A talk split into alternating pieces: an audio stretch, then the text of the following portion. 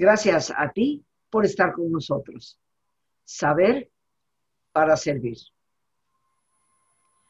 Desafortunadamente, queridos amigos, en estos tiempos escuchamos cada vez más la constante y crónica preocupación que muchas personas tienen por el COVID, por situaciones familiares, por todo lo que esta pandemia nos ha traído, que ha modificado de una forma u otra nuestro entorno. Hoy vamos a hablar de ansiedad en tiempos de COVID. Y nos acompaña una gran amiga, una gran invitada para este programa, la doctora Liliana Guibaudi.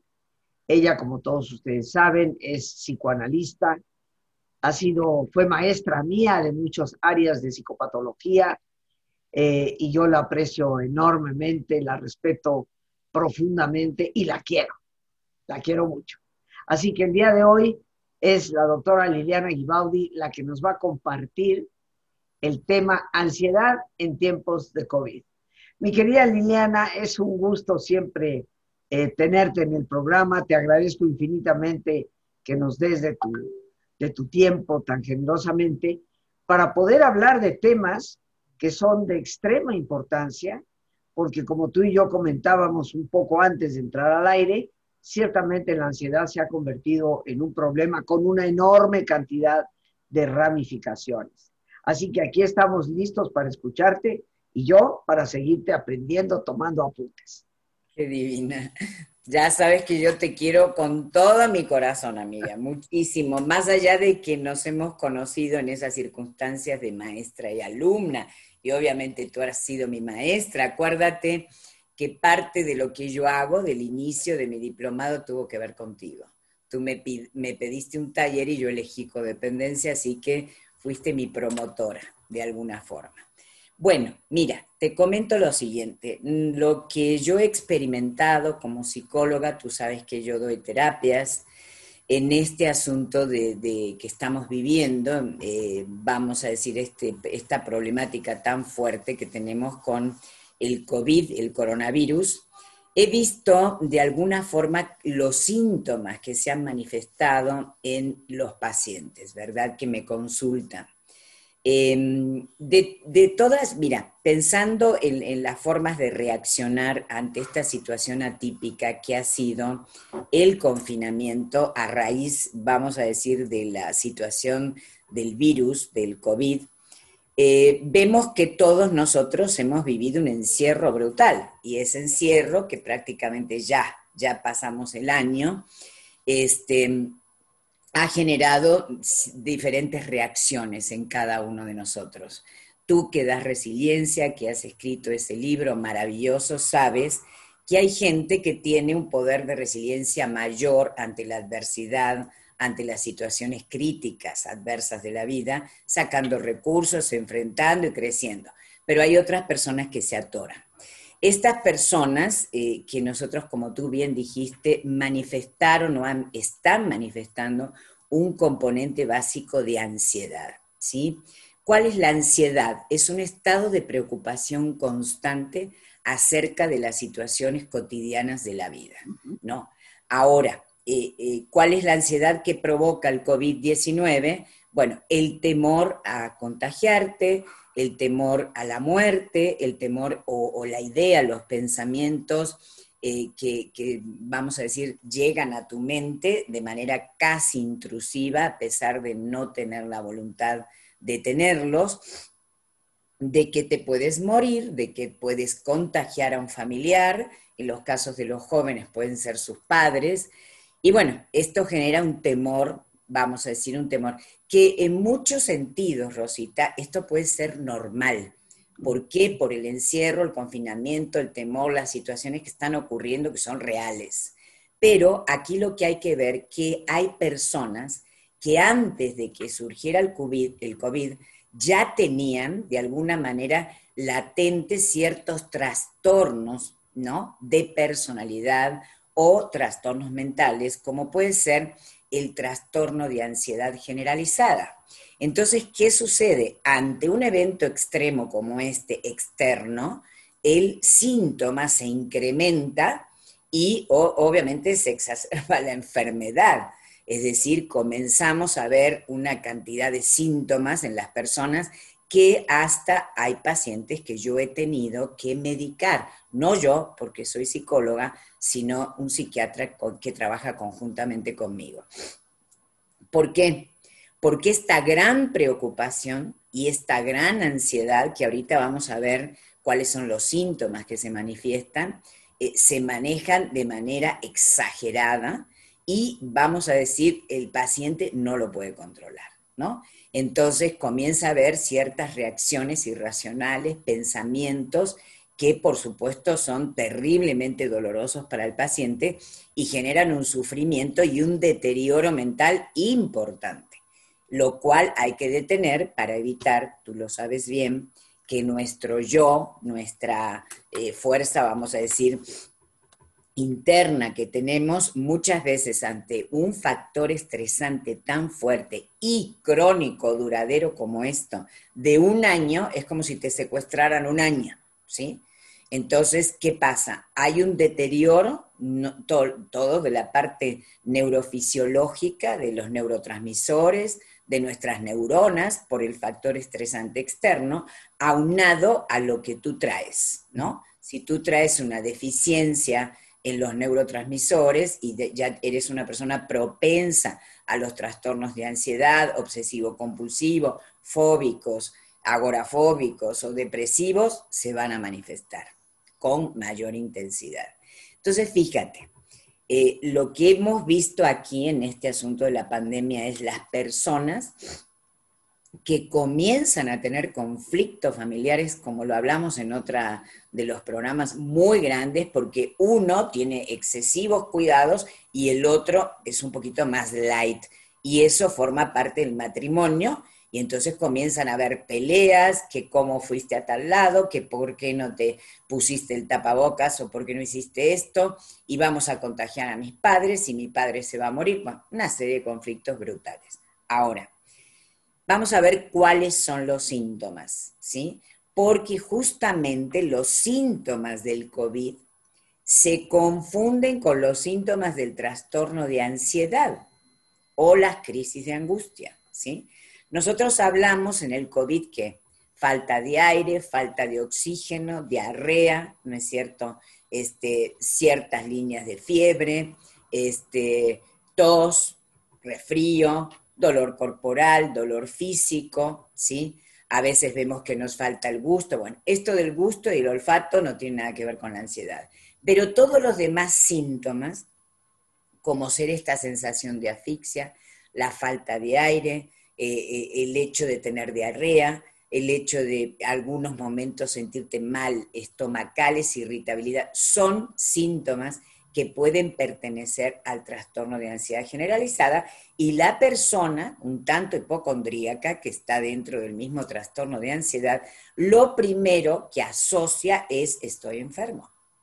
Yo conozco y tengo eh, personas que me consultan que se han hecho 14, 15 pruebas de COVID, de la PCR, aún estando confinadas, es decir, sin salir de sus hogares y toda la familia, obviamente son de una clase social, yo te diría alta, porque no todo el mundo se puede este, sacar las pruebas tantas veces con los costos que tenemos en México. Entonces, em, ¿qué pasa con estas personas?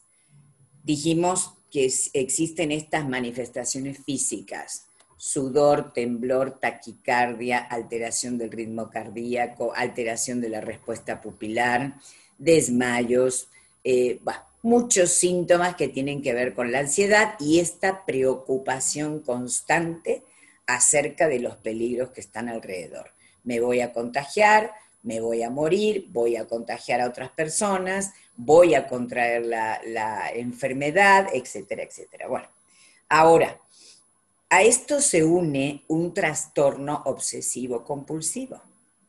Y fíjate, Rosita, ¿qué nos dicen? ¿Cuál es el protocolo COVID?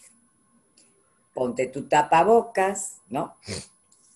Lávate las manos, el gel, este, no toques ¿no? No toques con tus manos, toda la gente va con una cosita así para no tocar el ascensor, para no abrir los picaportes de la puerta, no te acerques a las personas, etcétera, etcétera. Entonces, tú ves comportamientos totalmente patológicos en, en todo este asunto. Porque, ¿cuál es el límite, Rosita, entre la normalidad y lo patológico? Patológico se llama lo enfermo, ¿no? Entonces vemos una exageración del protocolo COVID en las personas con este trastorno de ansiedad o trastorno obsesivo compulsivo, que es importante las personas que están viendo este programa tuyo, que puedan tomar conciencia de los límites que existen entre la normalidad y la normalidad. ¿sí? No negarlo, reconocerlo para poderlo tratar. ¿sí? Por ejemplo, si tú dices, ok, yo voy a salir de mi casa, tengo que checar que las llaves del gas estén cerradas, tengo que ver que mis ventanas estén cerradas porque llueve, tengo que ver si cerré bien la puerta porque me voy de mi casa, etcétera, etcétera. Un trastorno obsesivo compulsivo revisa cuatro o cinco veces las llaves del gas, cuatro o cinco veces la puerta, cuatro o cinco veces este, vamos a las ventanas, eh, sales, dejas tu auto en un parquímetro y entonces cierras y caminas y vuelves a cerrar y te das vuelta y vuelves a cerrar. Te lleva una cantidad de tiempo enorme porque el TOC tiene dos cosas. Uno, TOC se dice trastorno. Uno son los pensamientos, es decir, que afecta la parte cognitiva de la persona. Estos pensamientos son intrusivos, irracionales y son pensamientos catastróficos de que me van a robar, este, va, me voy a enfermar, este, voy a contagiar, eh, me van a internar y voy a tener que ser entubada. Vamos siempre a lo peor, porque vimos que en esta enfermedad del COVID, que es el enemigo invisible, impredecible, hay gente que es asintomática, no le pasa nada, y otra gente que termina internada, entubada y muerta. Entonces, no hay un marco de referencia que tú puedas decir que te asegure lo que va a pasar, ¿no? inclusive hay cosas que son totalmente inauditas, podríamos decir, porque a ti te dicen, no te acerques, la saliva, el coso, la distancia, no tocar. Yo tengo mis familiares que son seis personas. Eh, mamá, papá y cuatro hijos, ¿ok? Bueno, estos son seis. Tres contrajeron COVID y tres no contrajeron COVID y dormían juntos. Hermana en la habitación de la hermana, hermano en la habitación del hermano y matrimonio juntos. La esposa se contagia, la hermana se contagia, el hermano se contagia y tres no, viviendo en la misma casa. Entonces, ¿qué pasa con esto? No hay todavía un conocimiento exacto qué es lo que provoca el contagio. Sin embargo, las personas con TOC, todas este, este tipo de, de compulsiones u actos que vienen enlazados al pensamiento de que me voy a enfermar, voy a contraer el virus y me voy a morir o quiero evitar contagiar, comienzan a tener actos compulsivos totalmente exagerados. ¿Cuántas veces? Y más con lo que te sacan en la televisión, ¿no? Que te lavan las manos por aquí, por allá. Los compulsivos se la lavan y lavan y lavan, a punto que pueden llegar hasta dañarse, Rosita, la piel, este, se ponen alcohol. Entonces, esto ha comenzado a desarrollar una serie de, respuestas eh, patológicas que hay que tenerlas muy en cuenta, porque bien si existe este protocolo de evitar acercarte a los demás, esto puede tener consecuencias futuras. ¿Me entiendes? Si estos pacientes no se tratan, pueden tener... Yo conozco una persona que está encerrada, Rosita, hace un año, que no ha salido a ningún lado, pero lo peor de todo esto es que tiene encerrado a su hijo de 16 años que tampoco ha salido a la calle. ¿Entiendes? Entonces, ¿qué pasa? Es como una cárcel, es como estar preso. Es como decía Víctor Frank, a la hora que te abren tu propia cárcel, esa por, tú ya no puedes, como tú dijiste, es un antes y un después. Esto es un parteaguas y va a generar en nosotros determinados comportamientos donde nosotros decimos, ya no quiero salir, el tráfico, eh, prefiero trabajar por aquí. Claro, nosotros llegamos, primero nos sentíamos extraños. Como somos resilientes, nos adaptamos al cambio, ¿no? Pero luego caemos en esta área de confort, de que tú y yo estamos haciendo este programa y bueno, ¿qué hiciste tú? ¿Te levantaste, te bañaste, te arreglaste? Pero no viajamos, no tuvimos que enfrentar el tráfico, dónde estacionábamos el auto. Aquí estamos tú y yo. Y empieza a dar efecto positivo este encuentro a través de las redes sociales como es el Zoom. Bueno, ahora, otro síntoma que se manifiesta, ya quedamos viendo lo que es el trastorno obsesivo compulsivo. Otro es la hipocondria. Tú vas a ver que hay gente que escucha fulanito de tal empezó con tos, aquel le faltó el olfato, ¿no? Este, el otro no sentía el gusto y entonces tú no le pusiste ni sal ni vinagre a tu ensalada porque estás de dieta y dices, no siento sabor, debo tener COVID, ¿no? Este, y el hipocondríaco empieza a somatizar. Entonces tú ves gente que dice, me falta el aire, no puedo dormir, tengo diarrea, y todo es psicosomático, ¿sí? Eh, algunas son reales, obviamente, entonces es muy difícil poder, poder e, es un límite muy fino el poder detectar si verdaderamente está la persona con síntomas o los está este, somatizando, ¿ok? Otro es el desarrollo de lo que llamamos la agorafobia. Cuando tú comienzas a tener trastornos de ansiedad, te puede dar lo que se llama el panic attack, que es el ataque de pánico. ¿Sí? Entonces, en el panic attack, tú te desvaneces. Tú empiezas a tener latidos, taquicardia, sientes opresión en el pecho, ¿verdad? Este, temblores, eh, como que se te nubla la mente y empiezas a perder el control. Muchos de estos pacientes terminan en urgencias. Claro, antes del COVID, porque los que tienen esto no van a ir a ver qué tienen, se, desmayan en su casa. Y se confunde con un ataque cardíaco, porque hay una taquicardia, hay una, ¿me entiendes? Y, y te van a decir, oiga, usted, su corazón está perfecto el problema que tiene, tiene ataques de ansiedad, panic attack. ¿Qué sucede con esto? Cuando tú tienes un panic attack, pierdes el control. Y si lo tienes en la calle, manejando y todo, ¿qué vas a buscar? Tu seguridad. Y por temor a perder el control, ya no quieres salir. Ahora, la gente que tiene estos trastornos de ansiedad, ya se les vamos a decir, complicó con la agorafobia. No quieren salir a la calle. No quieren estar donde hay multitud, en un ascensor, donde hay gente. No quieren ir a lugares con espacios, eh, vamos a decir, donde hay muchas personas. ¿No es cierto? Claro, está distorsionado esto. Se refiere pura y exclusivamente al COVID. ¿no? Pero ya no quiero salir a la calle. Porque tú tienes herramientas para salir a la calle, ¿no? Sales con tu gel o con tu alcohol, sales con el tapabocas, sales con tu, mascarilla, etcétera, y bueno, puedes salir.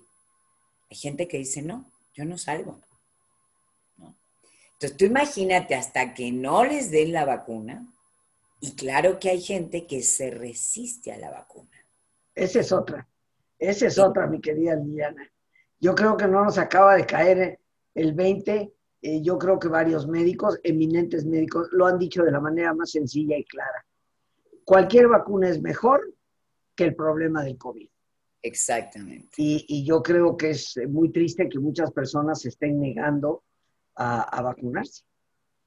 Bueno, ¿por qué se niegan? Las personas que tienen TOC o las personas que trastorno obsesivo compulsivo, lo aclaro, o tienen trastornos de ansiedad, sus pensamientos, que son irracionales, comienzan a pensar, a mí me van a poner una vacuna, ¿cómo está hecha esa vacuna? ¿Sí? Porque piensan que les van a meter el virus eh, de, la, para evitar ¿no? Eh, las defensas, para, para promover las defensas del organismo, y entonces me están metiendo una sustancia que tiene que ver con el COVID cuáles son los efectos secundarios, cómo me voy a sentir, y comentarios que dicen, bueno, no sabemos qué puede pasar con la gente que ha tenido COVID dentro de unos años, no sabemos qué puede pasar con la gente que se vacuna. Eso lo dice la gente que no tiene conocimientos, porque tienes de dos. No sabemos lo que puede pasar, hay una gran incertidumbre en todo esto que es muy factible que en poco tiempo o en algún, algún tiempo importante esto se resuelva, ¿no? Todas estas dudas. ¿Cómo lo vas a ver? A través de la experiencia. Entonces, ¿qué tiene que trabajar un TOC?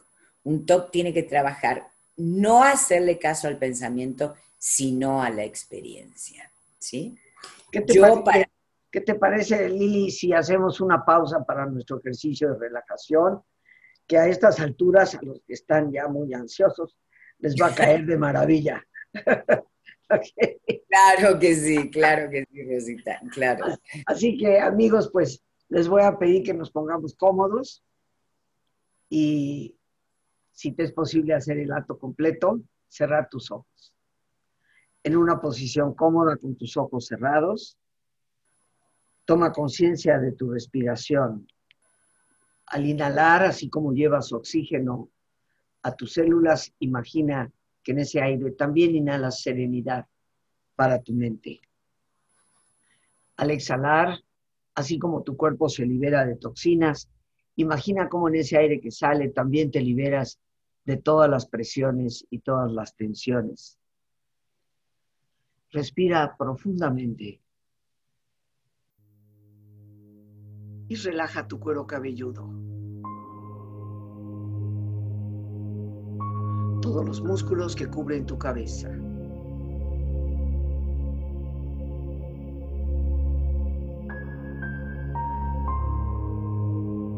Relaja tu frente. Siente la piel, la vibración de la piel que cubre tu frente.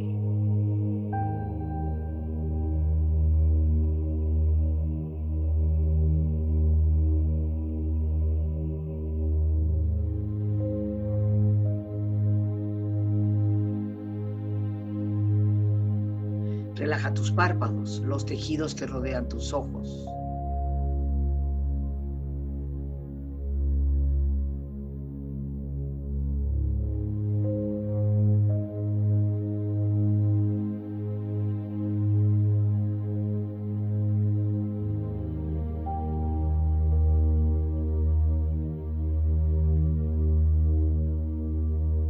Relaja tus mejillas, toda la piel, todos los músculos que cubren tu cara.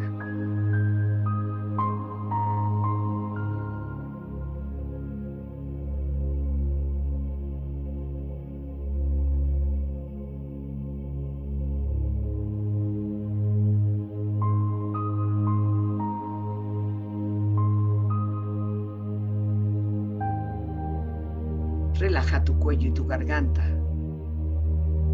Siente su flexibilidad, equilibrio, balance.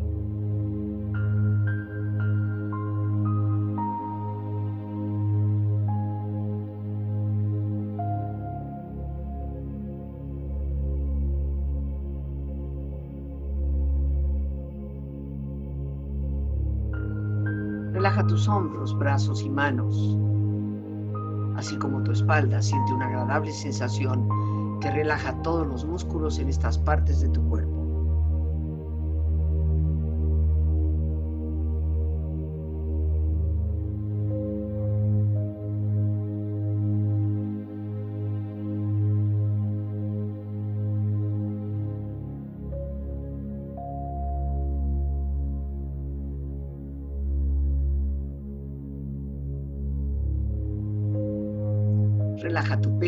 Exterior e interiormente, relajando todos los músculos, imaginando a todos tus órganos internos funcionar rítmica y saludablemente.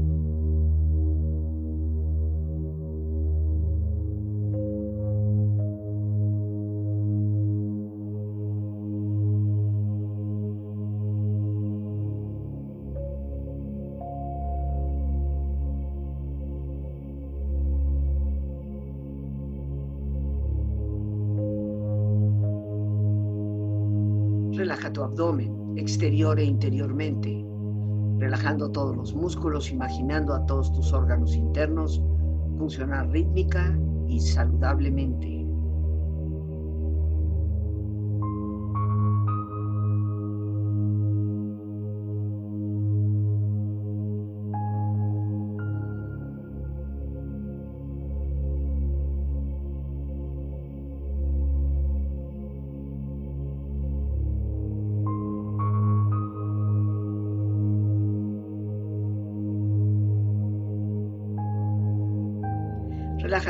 Tus rodillas, siente la piel, la vibración de la piel que cubre estas partes de tu cuerpo.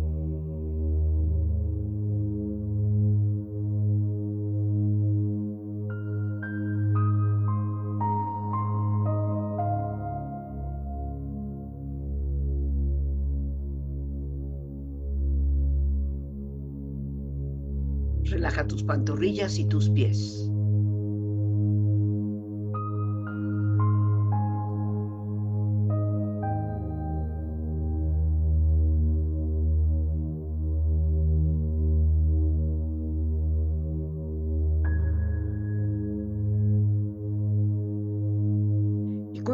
Profundamente relajado, proyecta en tu mente la imagen de un lugar ideal para el descanso. Imagina los colores, los sonidos, los aromas. Es una escena de belleza y paz. Siente estar ahí. Con tu cuerpo relajado, tu mente serena, reflexiona. La ansiedad es un arroyito de temor que corre por la mente. Si se le alimenta, puede convertirse en un torrente que arrastrará todos nuestros pensamientos.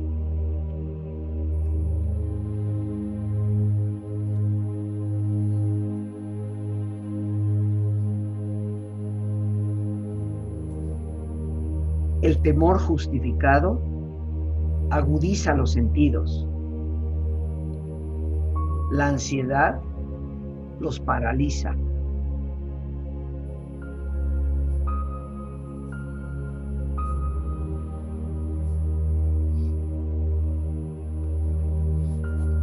La ansiedad es la mente yendo más deprisa que la vida.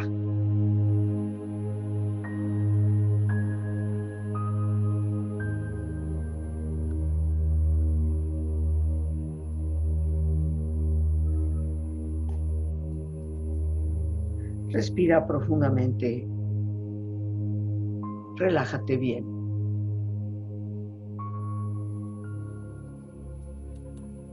Y con esta experiencia empieza lentamente a estirarte, brazos, manos, piernas y pies, moviendo tu cuello, bostezando si lo deseas, haciendo que tu cuerpo retome su nivel de actividad habitual.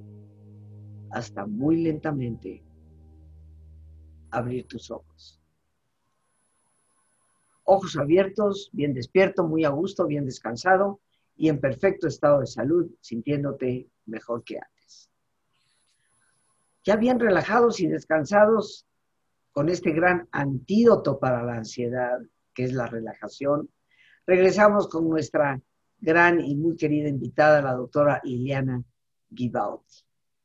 Hoy estamos hablando de ansiedad, precisamente en tiempos de COVID. Antes, antes de, cerrar nuestro tema, eh, Liliana, tus datos, cómo podemos contactar contigo para las personas que definitivamente quieran buscarte, eh, más que recomendada, mi queridísima amiga Liliana, que no solamente es una excelente psicóloga, eh, tiene lo más importante, que es la ética. Y eso hoy se tiene que valorar profundamente. Lili, danos tus datos, por favor. Gracias, Rosita, gracias por tu opinión. Es eh, mi celular, se pueden comunicar por chat, porque a veces estoy dando terapia y no puedo contestar. Es el 55 54 34 36 89. 55 54 34 36 89. Y ahí está Lorena ya poniéndonos los datos ahí abajo, pero danos más, Lorena los está poniendo ahí. Vamos a dar la página, ¿sí? Para no tener tanta confusión. Claro. Es www.codependencia.com.mx www.codependencia.com.mx Muy bien. Gracias, Rosita. No, gracias a ti. Les recuerdo que Liliana es una experta en los temas de codependencia. Casi siempre que nos has visitado hemos hablado de ese tipo de temática que es tan importante. Hoy, ansiedad. Y bueno, ya nos decías, eh, recapitulando un poco, eh, Liliana, que efectivamente la ansiedad es, es ese estado de preocupación crónica sobre las cosas que son cotidianas. Es normal eh, preocuparte por algo que inesperadamente llega y que vas a tener que atender, pero como yo siempre digo cuando me toca hablar de estos temas, la preocupación sirve justo para prevenir, para prepararnos para aquello que pueda llegar a ser eh, un problema. Preocuparnos por el COVID, bueno, pues tomar las precauciones de usar el cubrebocas, de lavarnos las manos si llegamos de la calle, y, bueno, pues lo habitual, después de ir al baño, antes de comer, pero no 25 veces al día, ¿verdad? Entonces, la preocupación normal nos ayuda, pero la preocupación crónica nos va paralizando. Nos has hablado de que los síntomas ciertamente se pueden confundir con muchas otras cosas, pero lo más importante en estos momentos es darnos cuenta que esta ansiedad se ha derivado en problemas del TOC, trastornos obsesivos compulsivos, en la hipocondria, esa constante preocupación por la salud y me voy a enfermar, y ya es que me está doliendo un poco la cabeza, y ese es un síntoma. Y bueno, la mente ciertamente es poderosa, por eso el problema psicosomático es muy real. Les recuerdo, psique, mente sobre soma, organismo. Y la agorafobia, esta, este miedo irracional de estar en espacios abiertos, de estar en grupos de gente, eh, lo cual nos lleva a los ataques de pánico.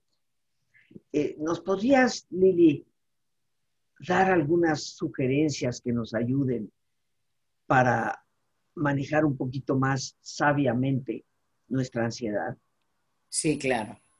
Bueno, mira, eh, algo que dijiste recién que es importante es, bueno, yo tengo, lo quiero aclarar nada más, yo tengo un ataque de pánico, este, que me puede dar porque tengo un trastorno de ansiedad cuando salgo a la calle, salgo a caminar y me da un ataque de pánico porque mi pensamiento es me voy a enfermar.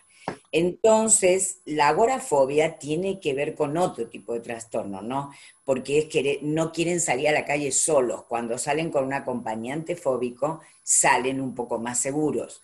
Pero esto de, es un término que se utiliza, tengo miedo de salir a la calle por temor a contagiarme, ¿sí? Es un temor a contraer enfermedades. Entonces, ¿qué hacer?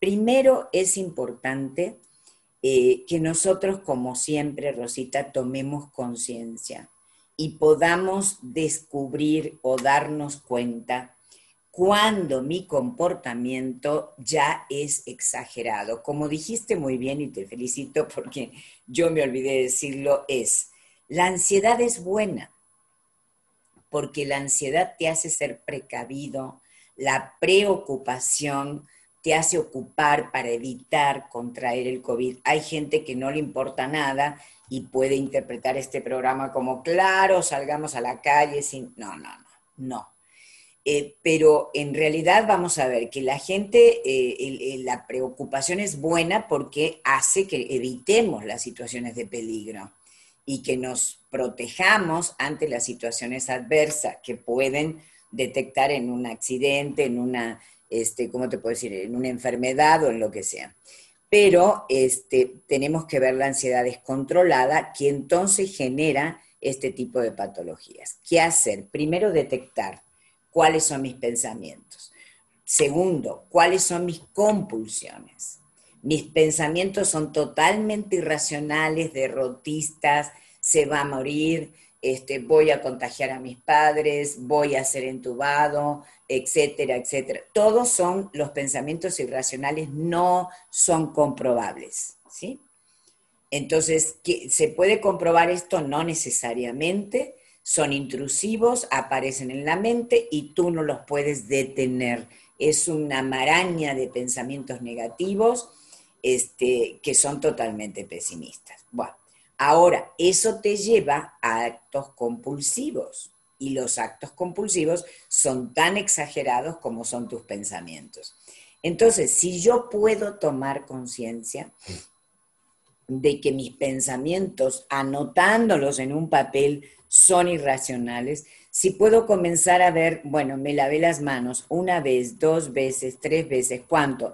20 segundos, no, le estuve cuatro minutos, tres minutos, dos, lavándome las manos, este, ¿me entiendes? Me doy cuenta que es un comportamiento exagerado y que entramos ya al rango de la patología. Segundo, ¿qué tengo que hacer? Pedir ayuda, obviamente, pedir ayuda utilizar lo que dijiste recién, lo que hiciste recién, ejercicios de relajación, meditación, yoga, este, mindfulness, lo que tú le quieras poner. Pero todo eso que tú tienes, inclusive en tu página, ¿no es cierto? Esos CDs que tienes de tu institución y todo lo que sea ejercicio de relajación va a hacer que la ansiedad disminuya. Hoy en día ya sabes que es la medicina más efectiva. Pero quiero aclarar que hay personas con antecedentes familiares donde hubo depresión, donde hubo TOC, donde hubo trastornos de ansiedad. Entonces ya hay como un componente hereditario y una alteración neurofisiológica este, o química y química que necesita ser tratada a veces con medicamentos. ¿sí? dar especies de ansiolíticos, la gente le tiene mucho temor a tomar medicamentos, pero a veces cuando la respuesta es tan llamativa, ¿me entiendes? Y tan limitante, porque hay personas que han perdido el total, el contacto social total y han perdido su trabajo y han perdido sus relaciones sociales, ¿sí? Eh, los vínculos. Entonces, bueno, eso ya entra dentro de algo que podríamos llamar este, angustiante, limitante, ¿no?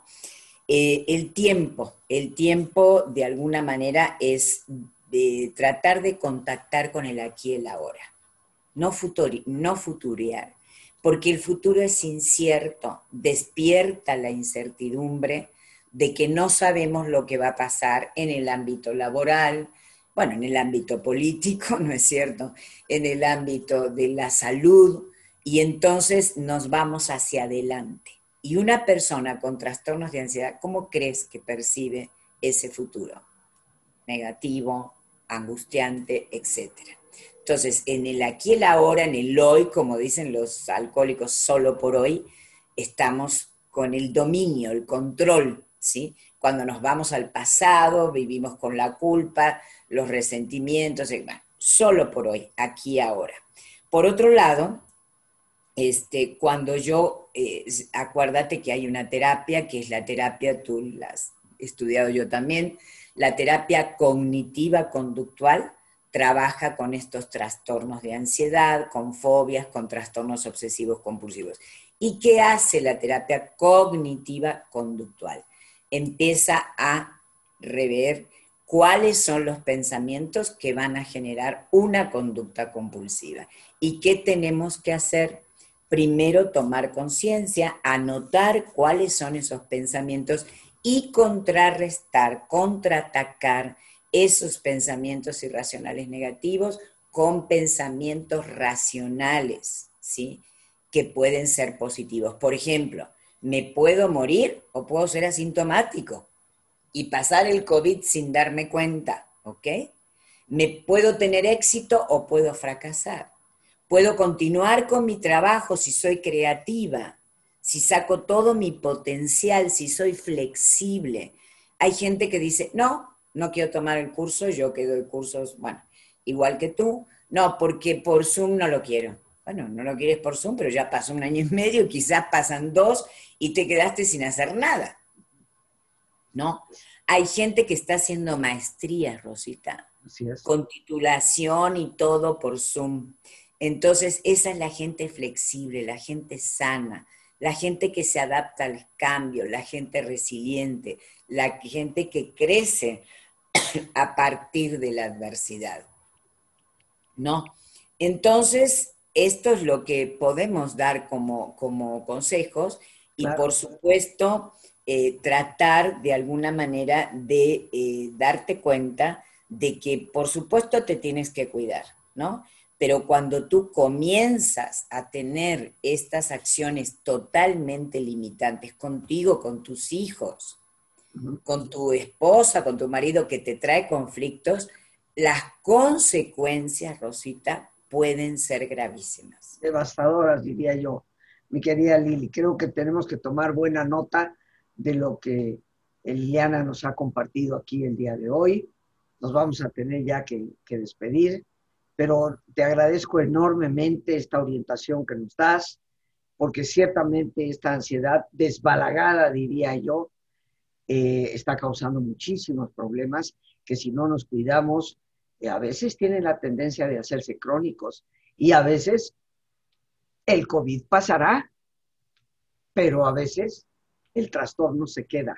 Por lo tanto, mucho cuidado, queridos amigos. Liliana, como siempre, muchas, muchas Te agradezco muchísimo, Rosita, tu invitación, ¿eh? A ti por estar con nosotros. Y bueno, queridos amigos, nos despedimos dando las gracias a Dios por este espacio que nos permite compartir, a nuestra gran invitada, la doctora Liliana Gibaudi, a nuestra productora Lorena Sánchez y a ti, el más importante de todos, una vez más, gracias. Muchísimas gracias por tu paciencia al escucharme, por ayudarme siempre a crecer contigo. Que Dios te bendiga.